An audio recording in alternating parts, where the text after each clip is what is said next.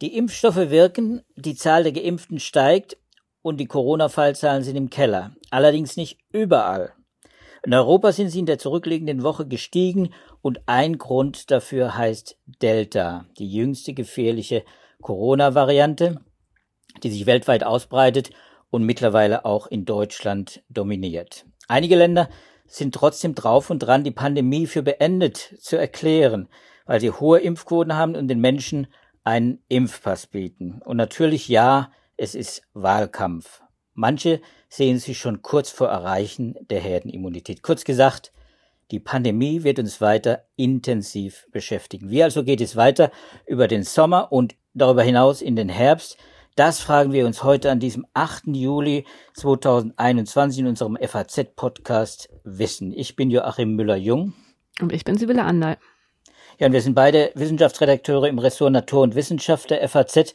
Ich bin Biologe und begleite die Klimaforschung und die Medizin. Sibylle ist promovierte Astrophysikerin und Philosophin. Und du, Sibylle, hast heute ein ganz interessante Paper mitgebracht, eben zu der Frage, wie geht, geht es weiter, vor allem jetzt dann eben in den Herbst hinein, wenn alle eigentlich mit einer vierten Welle rechnen, aber keiner darauf äh, natürlich äh, hofft oder auch viele Politiker es eben quasi auch schon in Abrede stellen, indem sie nämlich sagen, die Pandemie ist beendet. Das wird sie wahrscheinlich nicht sein. Äh, jetzt hast du äh, äh, als erstes, äh, und darüber haben wir uns diese Woche schon mal unterhalten, das äh, neueste Bulletin, das epidemiologische Bulletin des Robert Koch Instituts mitgebracht. Und da wurden, das kann man auch nachlesen in allen Zeitungen, natürlich auch online, und man kann Zahlen sehen, die ich ganz interessant fand. Über die müssen wir heute vielleicht auch zuerst mal reden. Und das ist nämlich die Impfzielquote. Das mhm. ist ein mhm. neuer Begriff und äh, äh, der ist allerdings äh, auch wichtig eben für die Frage, wie es jetzt weitergeht, ob wir Erfolg haben oder nicht Erfolg haben. Vielleicht kannst du noch mal kurz erklären, äh, Sibylle, wie diese Quoten aussehen, was die enthalten und wie die, und das ist eben auch unser Thema vor allem hier, wie die zustande gekommen sind. Genau, also es geht um die Frage, wo wir hin müssen mit den Impfungen. Also wie viele Menschen in Deutschland müssten geimpft werden, damit wir sozusagen Ruhe haben oder ein bisschen genauer definiert im angesprochenen Bulletin heißt es, äh, damit Basishygiene und nur eine geringe Kontaktreduktion ausreichen, um zu verhindern, dass sich im Herbst und Winter die Intensivstationen wieder sehr stark füllen. Das ist natürlich das, was man verhindern möchte. Und ähm, das ist natürlich auch der, der wichtige Punkt, der jetzt eigentlich vor allem interessiert. Ähm, was du nicht erwähnt hast, die Zahlen steigen ja auch in Deutschland jetzt wieder seit zwei Tagen. Ähm, das heißt, da ist jetzt die Frage, die, das sind die Infektionszahlen. Also wir hatten jetzt heute ähm, zum Beispiel einen Anstieg im Vergleich zu gestern um knapp zwei Prozent, im Vergleich zur Vorwoche um sechs Prozent, wenn man sich das Sieben-Tage-Mittel anguckt, also das um die Wochenschwankungen bereinigt ist. Ähm, und da ist jetzt natürlich die Frage, muss uns das beunruhigen oder können wir sagen, es ist relativ egal, denn die Infektionszahlen, ähm, die sind ja jetzt dadurch, dass wir viele geimpfte Menschen haben, vielleicht nicht mehr ganz so relevant, weil sie nicht mehr sich in der gleichen Art und Weise wie vorher in äh, Schwererkrankungen und Todesfälle übersetzen. So, insofern ist es eine Frage, die jetzt natürlich irgendwie alle interessiert. Wie beunruhigend ähm, ist es, wenn die Zahlen jetzt weiter steigen? Und ähm, ab welchem Punkt, und da kommen wir jetzt wieder auf die Ausgangsfrage zurück, können wir beruhigt sein, weil wir sagen können, die Impfungen, die reichen aus, um zu verhindern, dass die Krankenhäuser sich wieder stark füllen. So, das war die Frage. Ähm, das RKI hat das auf der Grundlage eines Modells versucht zu beantworten. Und dieses Modell und dessen Ergebnisse, die sind eben in diesem epidemiologischen Bulletin veröffentlicht, heute im Print erschienen, schon vorher online erschienen. Und die sagen, ähm, wir können uns sozusagen dann zurücklehnen, wenn 85 Prozent der 12- bis 59-Jährigen und 90 Prozent der über 60-Jährigen geimpft sind. Das ist das Ergebnis einer Berechnung, wo schon Delta berücksichtigt ist. Ähm, und ähm, ja, die üblichen Annahmen äh, über Kontaktraten und so weiter. Also das ist wieder ein Modell, Ähm, wir haben ja hier schon sehr, sehr viel über diese Modelle gesprochen. Ein SEIR-Modell, wo die Bevölkerung in verschiedene Gruppen eingeteilt wird, also in diejenigen, die es noch nicht hatten und noch kriegen können, diejenigen, die es schon bekommen haben, aber noch nicht ansteckend sind, dann die Ansteckenden, dann die, die sich wieder erholt haben. Und es gibt sogar noch mehr Gruppen in diesem Modell. Also es gibt die ähm, asymptomatisch Erkrankten, die werden nochmal extra gerechnet, dann die Hospitalisierten und Verstorbenen, die werden auch separat behandelt natürlich. Ähm, dann sind in dem Modell die verschiedenen Altersgruppen separat ähm, implementiert. Es gibt zwölf verschiedene Altersgruppen die dann auch entsprechend verschiedene ähm, Wahrscheinlichkeiten haben, ins Krankenhaus zu kommen und zu versterben und so weiter. Und dann wird nochmal in Risikogruppen unterschieden. Ähm, also es ist ein sehr komplexes Modell dafür, dass die Grundarchitektur eigentlich zu den einfacheren Modellen gehört. Und da sind eben genau diese ganzen verschiedenen Gruppen implementiert und dann auch die Impfungen, ähm, die Impfraten, die Frage, wie viel Impfstoff verfügbar ist. Und damit haben die verschiedene Szenarien durchgerechnet. Das RKI ist jetzt schon sehr vorsichtig und schreibt immer ganz deutlich dazu, das sind keine Prognosen. Äh, es geht einfach nur darum, grundsätzlich zu verstehen, ähm, wie die verschiedenen Effekte, ähm, ja, welchen, welchen Einfluss verschiedene Faktoren haben und ähm, dass man einfach grundsätzlich versteht, womit man zu rechnen hat. Und dass die jetzt eine Zielquote ähm, berechnet haben. Das geht offenbar auch darauf zurück, dass die WHO, die Weltgesundheitsorganisation, ihren Mitgliedstaaten empfohlen hat, solche Zielquoten zu definieren. Denn die hängen natürlich ähm, von Besonderheiten der Länder ab. Also das ist nicht überall das Gleiche. Das hängt von der Bevölkerungsstruktur ab. Es hängt davon ab, äh, wo die Menschen arbeiten, wie sie wohnen, wie alt sie sind und so weiter. Und insofern muss das jedes Land für sich selber definieren und selber herausfinden, wie viel geimpft werden muss, bis die Pandemie eben nicht mehr zu übervollen Krankenhäusern führt.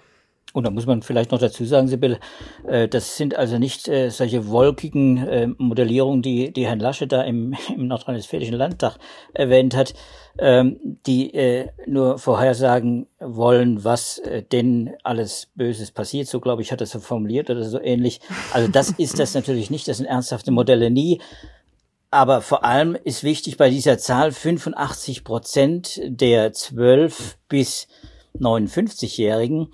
Das ist äh, eben äh, keine utopische Zahl, sondern das RKI geht sehr wohl davon aus, dass man diese Impfquoten auch erreichen kann. So habe ich es jedenfalls gelesen. Und es genau, gibt ja wohl auch Grundlagen. Ne? Das steht da sehr explizit drin. Also wir können uns ja nochmal kurz äh, vor Augen führen, wo wir jetzt momentan stehen. Ich habe jetzt heute nochmal die aktuellen Zahlen angeguckt. Also bei den über 60-Jährigen sind wir bei 67,7 Prozent.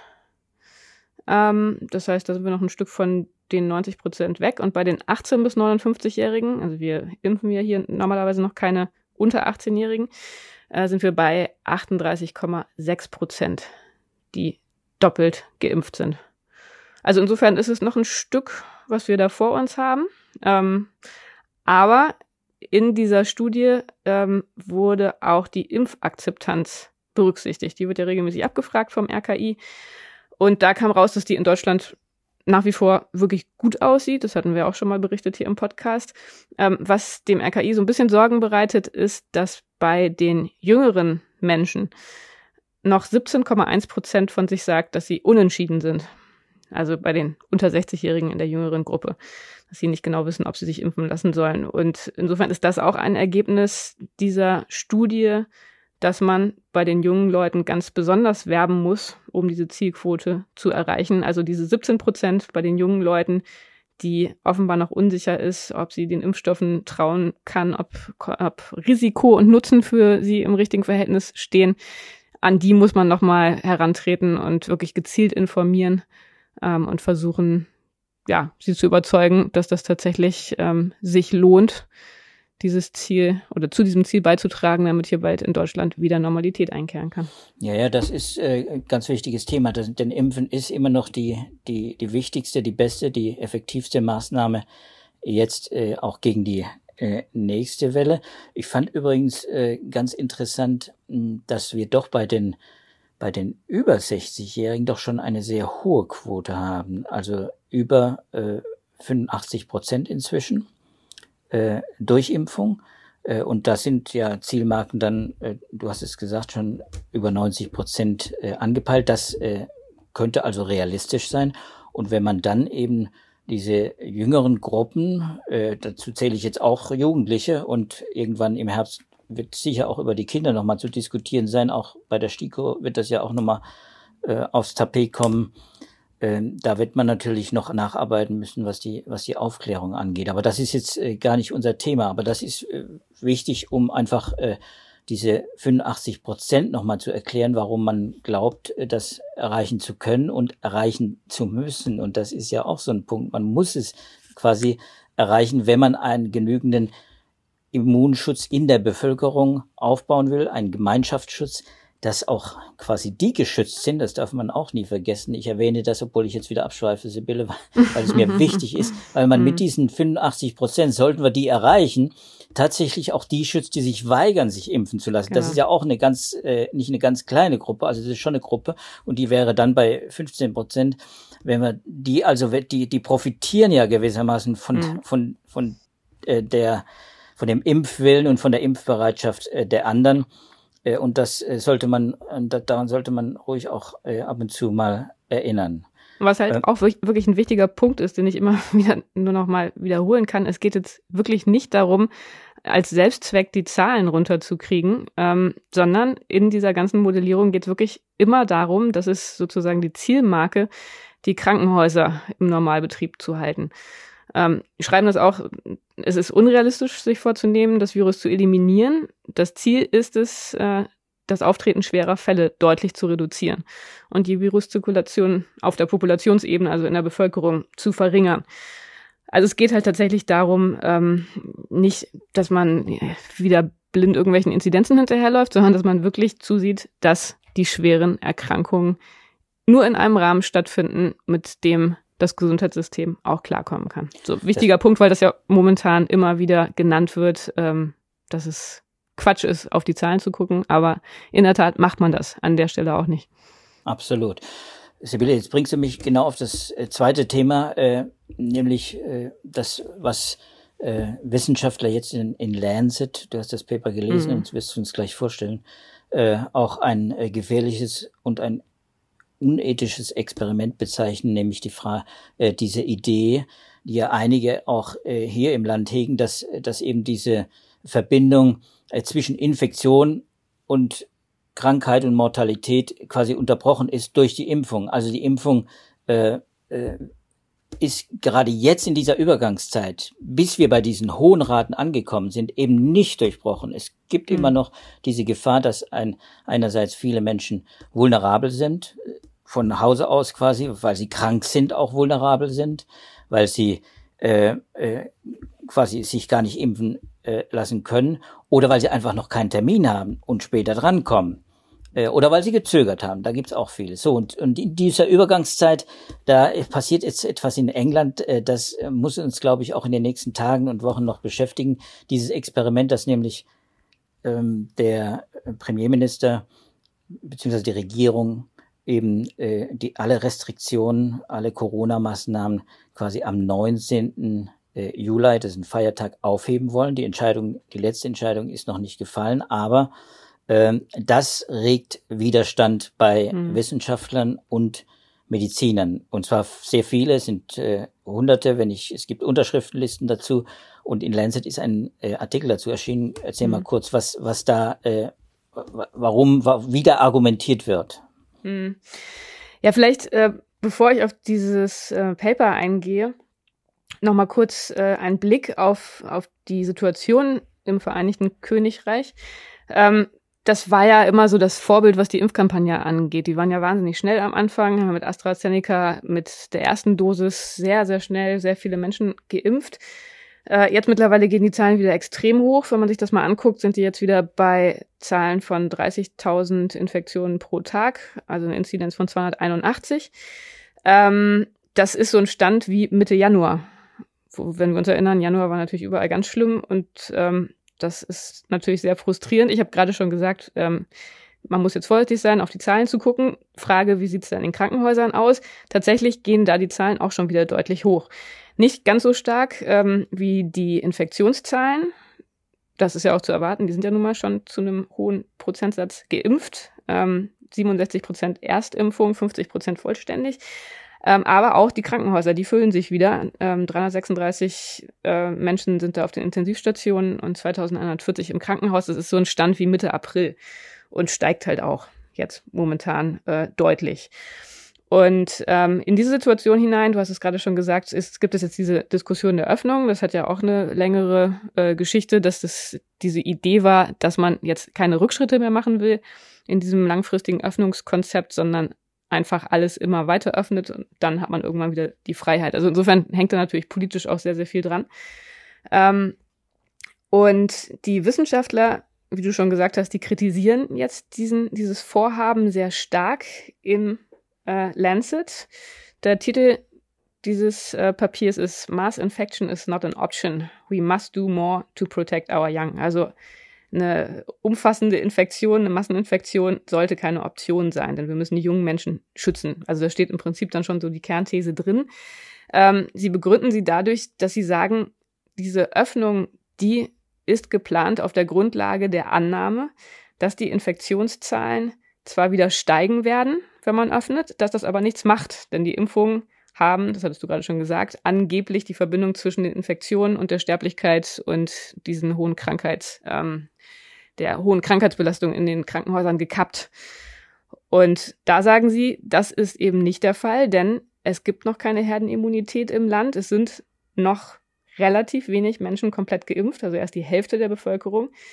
Das heißt, die Verbindung zwischen der Inzidenz, also der Anzahl von Neuinfektionen und der Anzahl von Todesfällen und schweren Erkrankungen, die ist zwar geschwächt, die ist nicht mehr so eng wie vorher, aber sie ist nicht aufgehoben.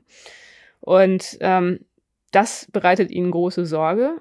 Und diese Sorge haben sie in fünf Punkten formuliert.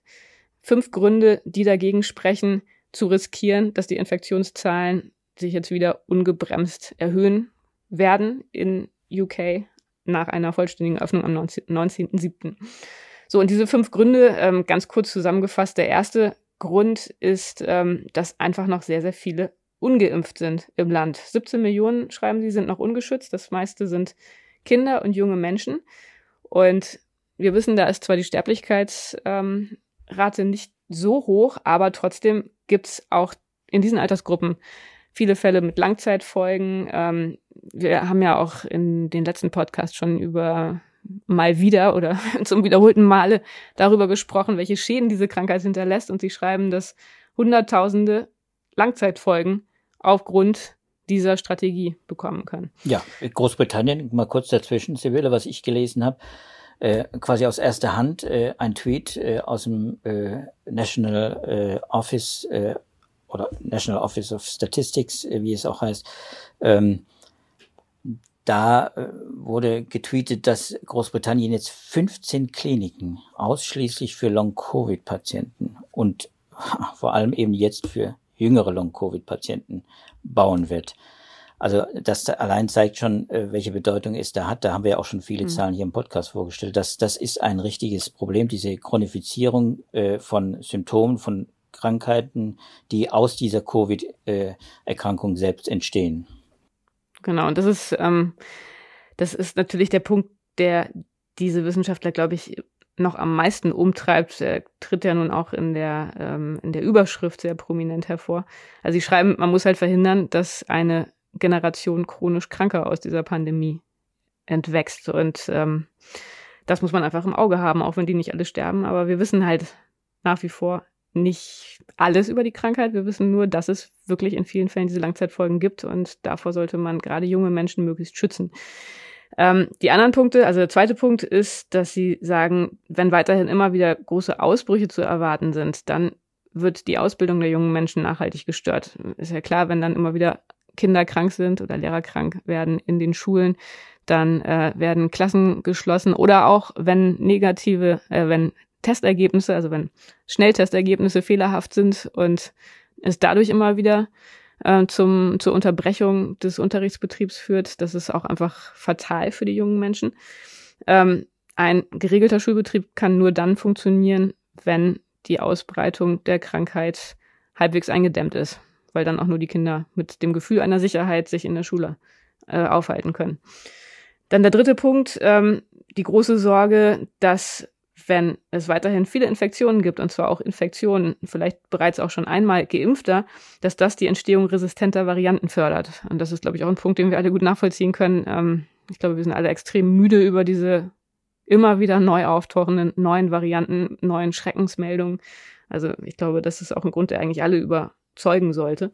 Ist auch ein Grund, warum wir aus äh, hier jenseits der Insel, quasi hier auf dem Festland, auch unbedingt darauf achten sollten, warum uns das interessieren muss, wenn neue Varianten kommen, wie damals Alpha war ja die britische Variante gewissermaßen. Mhm.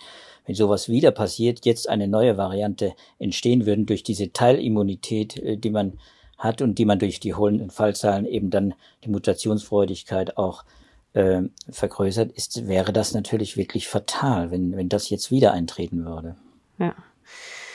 Naja, und dann der vierte Punkt, ähm, das Pflege- und Krankenhauspersonal, dem geht es jetzt ja schon nach der Pandemie wirklich nicht gut. Also wir, wir kennen das ja auch aus Deutschland, dass es da viele Kündigungen gibt und gab. Die sind einfach am Rande ihrer möglichen Belastbarkeit. Und wenn es jetzt noch weitergeht und immer noch mehr äh, Covid-19-Kranke eingeliefert werden und das gar kein Ende nimmt, ähm, dann verbrennt man diese zentral wichtigen Arbeitskräfte völlig unnötig. Auch ein wichtiger Punkt, denke ich, der eigentlich jedem einleuchten Absolut. sollte. Dann der fünfte Punkt, ähm, auch ein wichtiger Punkt, vergisst man oft von der Pandemie, das weiß man mittlerweile auch auf der Grundlage vieler Studien, sind die Schwächsten in der Gesellschaft überproportional betroffen. Und insofern ist es auch eine soziale Verantwortung, ähm, dass man die, die ja nun sowieso auch meistens weniger sichtbar sind und sich äh, weniger durchsetzen können und äh, ja, weniger Förderung erhalten, dass man auch denen zuliebe einfach wirklich darauf achtet, weil das eben gerade die sind, die in Risikojobs ähm, arbeiten, wo sie mit vielen Menschen in Kontakt kommen, die vielleicht schlechter an Informationen kommen, die in kleineren Wohnungen leben, die mit mehr Menschen auch privat in Kontakt kommen.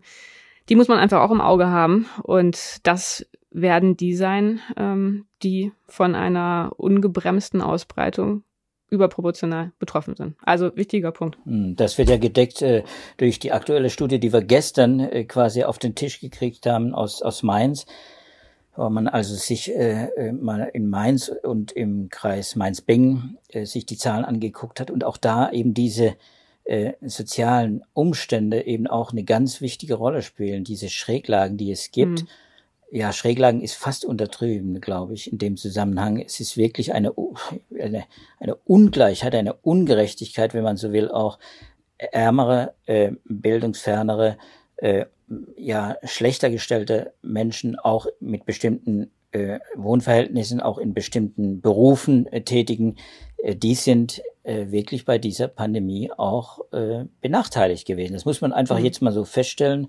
Also wir sind noch mittendrin quasi in der Pandemie. Das wird eben auch noch weiter eine Rolle spielen. Das spielt ja auch bei der Impfung eine Rolle. Auch da äh, gibt es mhm. Zahlen dafür, die zeigen, auch bei der Impfung gibt es da eben Nachholbedarf äh, in den Brennpunkten, ich nenne es mal jetzt einfach Brennpunkte, soziale Brennpunkte, da muss natürlich noch richtig nachgearbeitet werden. Und ähm, da äh, würde ich gerne dieses dritte Paper ins Spiel bringen, was du, äh, was du heute äh, gelesen hast, dieses in Science, äh, in dem es auch um diese Frage nämlich geht, äh, wo stecken gewissermaßen die größten Infektionsrisiken und wie kann man da vielleicht auch in der Prävention, in dem Management äh, der Pandemie etwas nachbessern.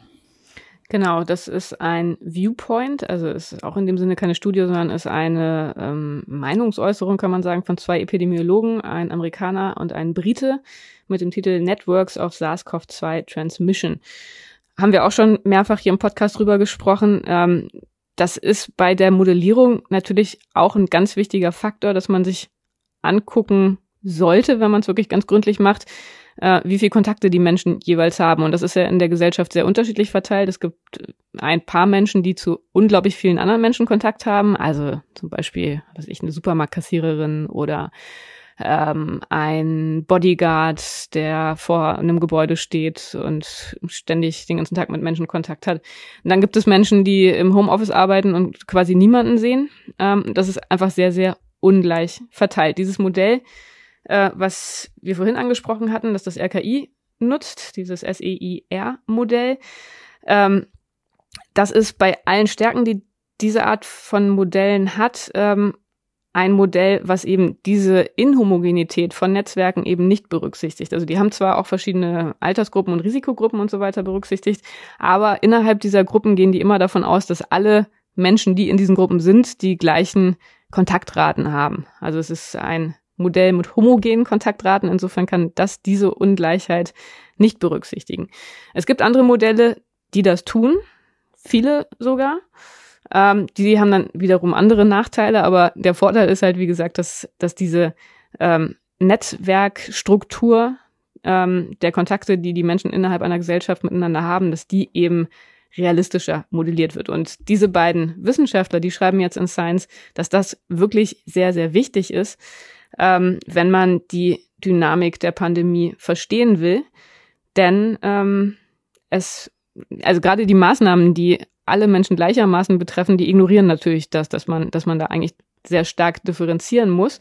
Äh, und gleichzeitig ähm, verschenkt man sich dadurch ähm, die Möglichkeit, sehr gezielt bestimmte Maßnahmen einzuführen. Und das ist auch genau das, was sie fordern. Ähm, sie schreiben dort, man muss die Gruppen, die eben ein besonders hohes Risiko haben, also weil sie einen entsprechenden Beruf ausüben oder weil sie in ihrer äh, gesellschaftlichen Position, also zum Beispiel sehr einkommensschwach sind und dadurch äh, vielleicht durch ihren Wohnraum ein, ein besonders hohes äh, Ansteckungsrisiko ähm, aufweisen, dass man diese Gruppen gezielt adressiert, adressiert und gezielt fördert und schützt. Und ihre Vorschläge sind, dass man denen zum Beispiel eine zeitweise Wohnunterstützung zukommen lassen könnte, dass man ähm, darauf achtet, dass sie auch ohne ein großes Risiko von Einkommensverlusten sich auch krank melden können. Das ist natürlich was dann vor allem in Amerika, in den Vereinigten Staaten eine große Rolle spielt, äh, wo ja viele Menschen einfach weiter zur Arbeit gehen mussten, weil sie ansonsten ähm, keine entsprechende Krankenversicherung und Sozialversicherung gehabt hätten. Dann, dass man denen entsprechende Impfangebote gezielt macht und ähm, ja, dass man es wirklich im Auge behält. Wir haben hier eine Pandemie, die nicht auf alle Menschen gleichermaßen wirkt.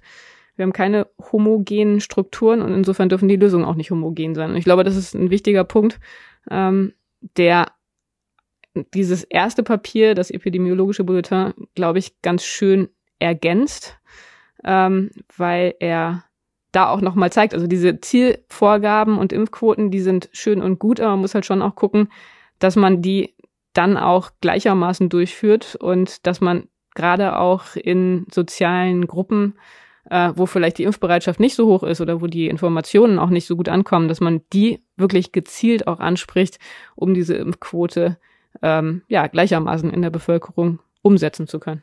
Ja, diese gezielteren Maßnahmen, das gilt ja nicht nur für die, für die Schutzmaßnahmen, das gilt ja im Grunde auch für die, für die Impfung wieder. Auch da muss man ja sagen, kann man natürlich gezielter vorgehen. Ich erinnere mich da an eine äh, Studie, die wir, glaube ich, im vorletzten Corona-Podcast hier bei uns besprochen haben, äh, von Cosmo, von dem Covid-19 Snapshot Monitoring, in dem äh, Familien befragt wurden nach der Impfung, nach der Impfbereitschaft. Und es war klar das Ergebnis, die Impfbereitschaft kann man erhöhen, nicht indem man äh, den Familien äh, Zettel vorlegt oder sie auf eine äh, Homepage lockt, sondern indem man in den Schulen Aufklärung betreibt, ganz aktiv mhm. äh, äh, wird und auf die einzelnen äh, Schüler und äh, auch auf die auf die Familien selbst auch äh, zugeht. Ich glaube, das ist damit auch gemeint, wenn ich es richtig verstanden habe, dass man, dass man wirklich die individuelle oder die, ja, diese Gruppen, diese sehr heterogene mhm. und sehr unterschiedliche äh, Situation der Menschen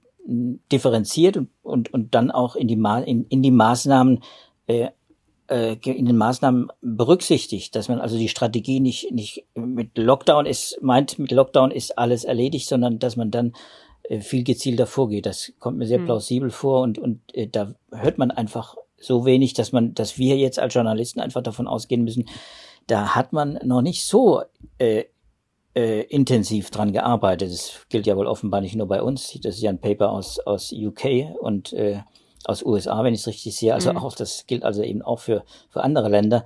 Da muss, glaube ich, noch nachgearbeitet werden, um diese sozialen äh, Schieflagen, die entstanden sind während der Pandemie und die immer noch auch herrschen jetzt mit der, bei der Impfung, dass man das äh, irgendwo äh, aufhebt, konterkariert mhm. und äh, dagegen arbeitet.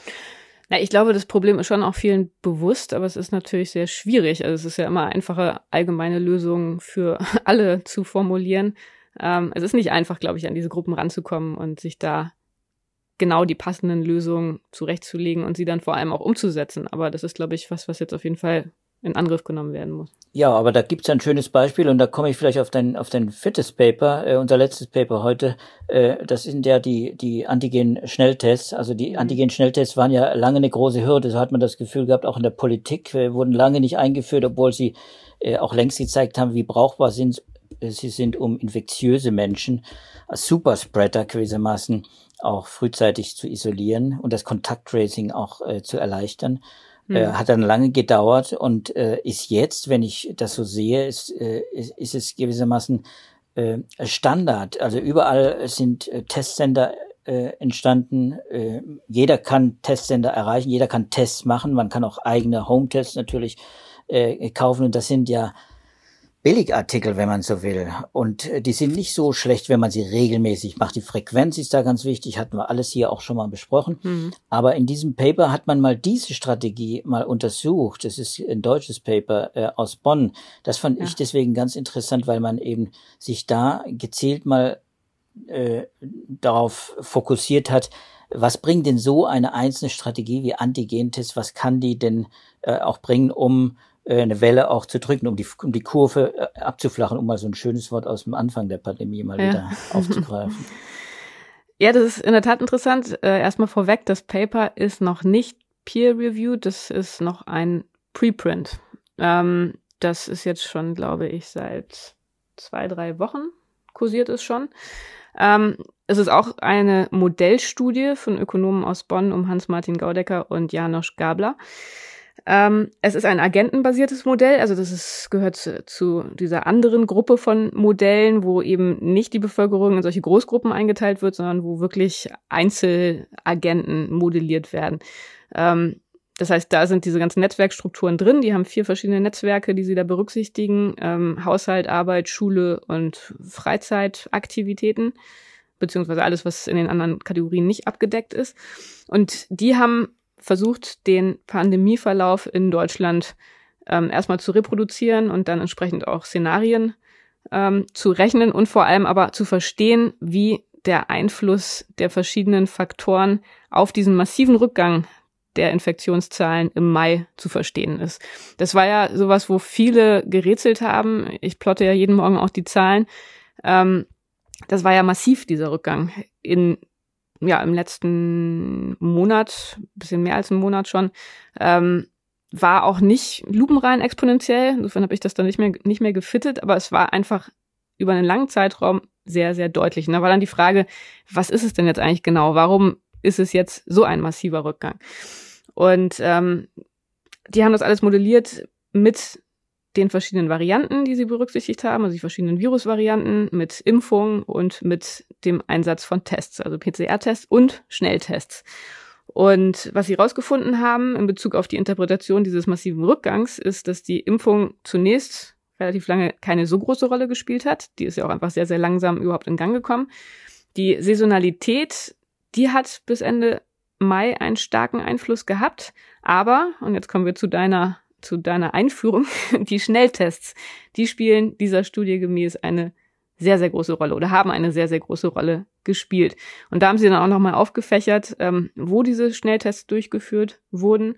Ähm, der größte Teil, ähm, der eine wichtige Rolle spielte, das waren die privaten Tests, weil ähm, privat Menschen, oder zumindest war das deren Interpretation, weil Menschen, wenn sie privat sich schnell testen, das aus irgendeinem Grund oder aus irgendeinem Verdachtsmoment heraus tun. Also weil zum Beispiel irgendwer in der Umgebung ähm, erkrankt oder infiziert war.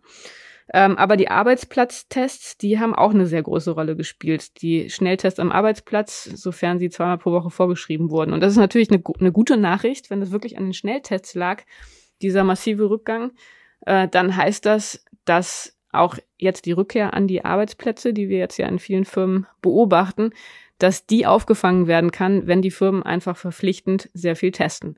Und das ist auch letztendlich so, glaube ich, der Hauptpunkt in dieser Studie, das Hauptfazit, zu sagen, die Schnelltests, die können wirklich ganz enorm etwas bewirken, so dass wir auf ähm, holzschnittsartigere Grobmaßnahmen vielleicht verzichten können.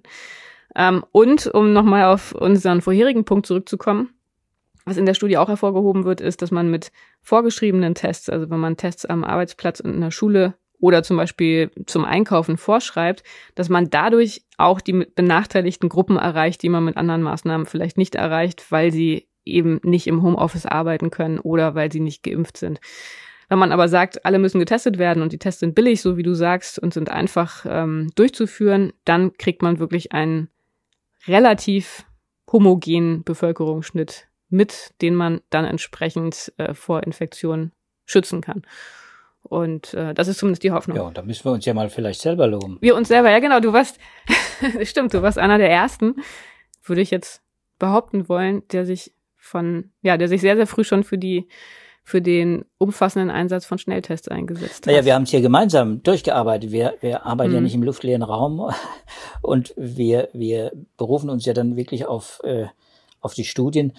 Und äh, da waren die Wissenschaftler ja, die, die, und zwar sehr prominente, auch deutsche Wissenschaftler, die sich da auch äh, schon früh äh, ins, äh, äh, ins Zeug gelegt haben für die Schnelltests. Und das muss man einfach sagen, die, die Gründe, äh, die sie dafür angeführt haben, eben auch die Freiwilligkeit, auch die Einfachheit, äh, natürlich die Zuverlässigkeit, das war immer ein Diskussionspunkt, aber die Superspreader, die Infektiösen, die Hochinfektiösen erwischt man damit. Und wenn man die, wenn man es schafft, dass die zwei Tage zu Hause bleiben, dann hat man quasi keine hundertprozentige Garantie, äh, dass sie niemanden anstecken, aber man hat wahrscheinlich dann erreicht, dass sie äh, nicht viele nicht infizieren. Also äh, rein epidemiologisch, virologisch war das schon von Anfang an sehr plausibel für uns mhm. als Journalisten, die wir äh, wissenschaftliche Paper lesen, war das auch allein aus der, aus der Frequenz und aus der Argumentationstiefe dieser Artikel ja relativ äh, früh zu erkennen. In der Politik kommt das ja dann spät an und äh, aber wichtig ist ja auch, dass sowas bestätigt wird. Und ich glaube, wenn es jetzt auch im Nachhinein bestätigt wird und wenn viele auch das Gefühl haben, ich habe auch äh, den Eindruck, dass, äh, dass das auch in der Politik so ist, dass ähm, zwar man gerne auf Masken verzichtet, aber die Tests quasi gar nicht in Frage stellt, dann heißt das, das kommt an. Wobei hm. ich äh, jetzt natürlich nicht äh, dafür plädieren will, die Masken runter, sondern ganz im Gegenteil, äh, darüber müssen wir vielleicht auch in einer der nächsten Folgen nochmal sprechen, was Masken bewirken, weil ich hm. habe den Eindruck, äh, dieses Thema wird mit dem mit der äh, zunehmenden Impfquote auch nochmal wichtig mhm. äh, und wird sicher auch politisch nochmal heiß diskutiert. Sibylle, wir sind, glaube ich, heute äh, auch am Ende angekommen. Wir können das, wie gesagt, unendlich fortsetzen. Ich will nochmal kurz wiederholen, in einer schönen äh, Sibylle Andal-Tradition quasi, dass ich nochmal kurz zusammenfasse, äh, was wir äh, heute auch äh, gelernt haben aus diesen Papern und was wir mitnehmen können. Ich glaube, wichtig ist, dass die Frage nach Inzidenzen sich nicht erledigt hat. Das muss man einfach sagen. Wir profitieren im Prinzip alle davon, wenn wir weiter auf die Inzidenzen achten. Das heißt nicht, dass man Hospitalisierungsraten und so weiter, die Intensivbettenbelegung, alles in den Blick nehmen muss. Kann man auch alles darüber berichten. Aber ich glaube, auch für uns gilt, Inzidenzen, Fallzahlen zu berichten sind wichtig, weil niedrige Fallzahlen immer ein Vorteil sind. In jeder Hinsicht, was die Krankheit angeht und was die, was den weiteren Pandemieverlauf äh, und äh, die Folgen äh, dieser vierten oder fünften oder wie auch immer sechsten Welle äh, dann auch bringen.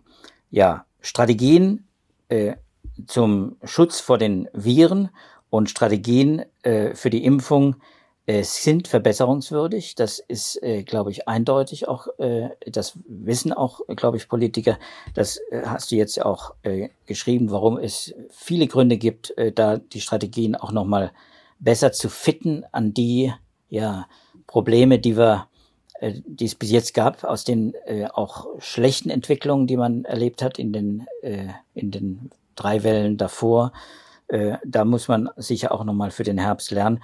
Und einzelne Maßnahmen äh, können einfach stärker gewichtet und auch verbessert werden und auch weiter genutzt werden und sollten eben nicht aufgegeben werden. Und einzelne Maßnahmen, da würde ich eben nicht nur den Schnelltest sehen, sondern da würde ich jetzt auch ganz pauschal sagen, auf absehbare Zeit auf Masken zu verzichten, also in Innenräumen, wir sprechen jetzt nicht von draußen, in Innenräumen, das halte ich, äh, hielte ich jetzt äh, für einen Fehler nach dem, was wir hier lesen und was wir an Zahlen hier auf den Tisch bekommen. Ich glaube, da, äh, das teilst du vermutlich auf. Also da werden wir wahrscheinlich mhm. konsequent weitergehen müssen. Auch wenn das heute nicht unser Thema war. Aber wir werden es wieder aufgreifen. Wir werden das ganz bestimmt wieder aufgreifen und ich freue mich schon darauf, Sibylle. Äh, das war, äh, liebe Zuhörer, unser heutiger Podcast FAZ Wissen. Natürlich nehmen wir auch Ihre Anregungen, Kommentare gerne auf und Sie können uns dazu schreiben äh, und Vorschläge auch unterbreiten unter dem Stichwort Podcast an wissenschaft.faz.de und wenn Ihnen die Folge gefallen hat und Sie die nächste Folge auch nicht verpassen möchten, können Sie uns natürlich auch äh, auf jedem üblichen Podcast-Catcher abonnieren und regelmäßig zuhören. Das war es für diesmal. Wir verabschieden uns und hoffen, dass Sie auch beim nächsten Mal wieder dabei sind. Bleiben Sie gesund und halten Sie durch. Tschüss zusammen. Tschüss.